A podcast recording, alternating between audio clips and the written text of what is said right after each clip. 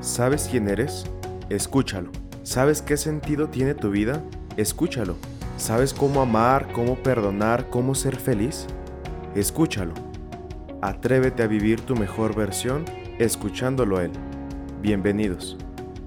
Soy Kevin Martínez y estás escuchando Audite Ilum, un podcast en el que compartimos la aventura de vivir nuestra mejor versión escuchando la palabra de Dios descubriendo el plan original que tiene Dios para cada uno de nosotros.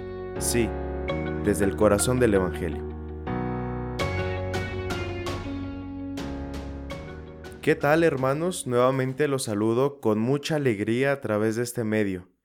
Gracias por permitirme una vez más compartir con ustedes esta pequeña reflexión sobre el Evangelio de este domingo.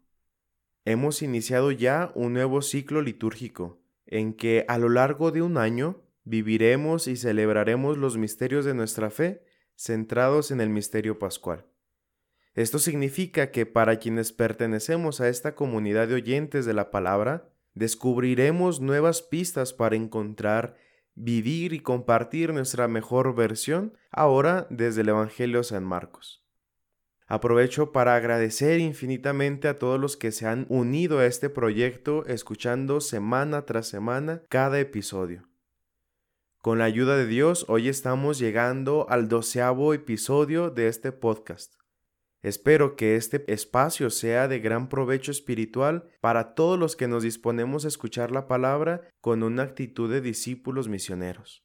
Gracias de corazón a todos. Quiero invitarte ahora a que dispongas tu corazón abriendo bien los oídos para escuchar el Evangelio de este segundo domingo de Adviento, tomado del Evangelio de San Marcos capítulo 1 versículos 1 al 8. Escuchemos. Este es el principio del Evangelio de Jesucristo, Hijo de Dios. En el libro del profeta Isaías está escrito, He aquí que yo envío a mi mensajero delante de ti, a preparar tu camino. Voz del que clama en el desierto. Preparen el camino del Señor, enderecen sus senderos. En cumplimiento de esto, apareció en el desierto Juan el Bautista, predicando un bautismo de arrepentimiento para el perdón de los pecados. A él acudían de toda la comarca de Judea y muchos habitantes de Jerusalén reconocían sus pecados y él los bautizaba en el Jordán. Juan usaba un vestido de pelo de camello ceñido con un cinturón de cuero y se alimentaba de saltamontes y miel silvestre. Proclamaba, Ya viene detrás de mí uno que es más poderoso que yo, uno ante quien no merezco ni siquiera inclinarme para desatarle la correa de sus sandalias. Yo los he bautizado a ustedes con agua, pero Él los bautizará con el Espíritu Santo. Con este texto iniciamos la segunda semana del Adviento. El Evangelio del primer domingo hacía resonar de forma de un eco todavía las palabras y el sentido de los últimos domingos del tiempo ordinario. Velen y estén preparados. Con esta exhortación iniciamos este tiempo en el que se nos invita a recordar las dos venidas de Jesús, por una parte su venida histórica y por otra su venida escatológica, su venida gloriosa. Esta primera semana entonces estuvo fuertemente marcada por la actitud de la esperanza. Ahora, esta segunda semana que hoy iniciamos está encabezada por dos personajes muy característicos del Adviento. Son dos profetas del Antiguo y del Nuevo Testamento respectivamente, que la liturgia de la Iglesia no duda en colocarlos en la misma escena, a pesar de que se llevan muchísimos años, incluso siglos, de diferencia, el profeta Isaías y San Juan el Bautista. Pero quiero detenerme en quien es el protagonista de este Evangelio, San Juan Bautista, el precursor. Y te invito a releer el tiempo de Adviento e incluso a releer nuestra propia vida en clave de San Juan y te invito a hacerlo bajo tres aspectos que ahora reflexionaremos. El comienzo del Evangelio de San Marcos sitúa a San Juan como una promesa cumplida, pues lo propone como objeto de cumplimiento de la profecía hecha por Isaías. Él es el mensajero enviado para preparar el camino, por eso es precursor. Pero lo presenta de una manera tan poéticamente expresiva, voz que clama en el desierto. No solo sitúa a San Juan como el mensajero, cumpliendo así la profecía, sino que a éste lo ubica en el desierto. Y esta es precisamente la primera clave, una clave de, de interpretación, el desierto.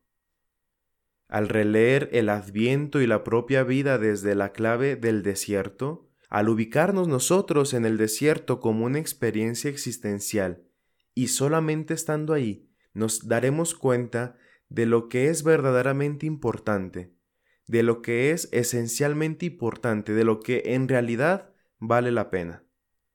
Porque el adviento no es una corona, no es un par de velas, no son las lucecitas ni los adornos, ni mucho menos es un color. El adviento ha de configurar nuestra vida, redescubriendo lo auténticamente valioso, lo que verdaderamente importa. El desierto, en términos bíblicos, tiene una connotación sagrada. Es un lugar sagrado. Vemos, por ejemplo, a Dios manifestarse solícito al pueblo en el desierto del Sinaí pero también es un lugar de purificación, de prueba, de anuncio. En la espiritualidad cristiana los grandes santos han denominado al desierto como una experiencia del alma, convirtiéndose también en un lugar de encuentro. Nos dice el profeta Oseas, la conduciré al desierto y allí le hablaré al corazón. Esta clave nos invita a vivir la propia vida en el desierto, descubriendo lo verdaderamente esencial, dejándose encontrar por aquel que viene, por aquel que vale la pena esperar. Por otro lado, es claro el anuncio de este mensajero. Preparad el camino, enderezad el sendero. Muchos sacerdotes han considerado el adviento como una segunda cuaresma, por las semejanzas que ambos tiempos litúrgicos contienen. Entre estas semejanzas aparece la conversión. El bautismo de Juan consistía en el reconocimiento del propio pecado y el bautismo coronaba exteriormente este arrepentimiento. Sin embargo, la conversión se trata de una auténtica metanoia, un cambio del interior y desde el interior, partiendo, claro, del reconocimiento y la confesión del propio pecado. Esta es la segunda clave, la conversión, entendida como un camino hacia el interior para enderezar aquello que está torcido, allanar aquello que impide ver al Señor que ya viene. Unido al punto anterior, el desierto, si permanecemos en clave de desierto, despojados de aquello que no es importante, nos daremos cuenta si nuestro corazón anda por caminos desviados. Y reconociéndolo, podremos emprender el camino, iniciando con el arrepentimiento, aunque sea con pasos pequeños y tímidos, pero que nos llevará al encuentro con aquel de quien nuestra alma está sedienta y ansiosa. Necesito hoy decidirme a recorrer este camino, el camino de la conversión. Necesito darme cuenta que mi camino no es del todo recto, que hay muchas cosas que tengo que rebajar, de las que me tengo que deshacer. Otras les he de poner orden, sacando el exceso, emparejando, allanando. Es preciso no disimular, no maquillar mis propias miserias. Es necesario reconocer con valentía que no siempre estoy del todo bien. Solo así, solamente así, se despertará en mí una auténtica necesidad de Dios, deseando ardientemente su venida. Ven, Señor Jesús.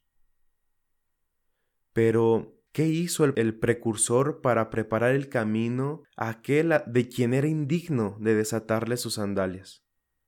Este precursor se nos presenta como modelo para vivir nuestro adviento, pues el evangelista lo describe como un modelo perfecto de austeridad vestido con piel de camello, comiendo miel silvestre y saltamontes.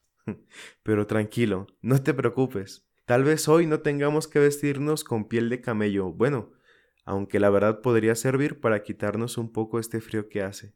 Pero lo que sí es necesario detenernos y contemplar a este último de los profetas, detenernos para observar su vida, a pesar de que sea como una estrella fugaz que aparece y desaparece inmediatamente.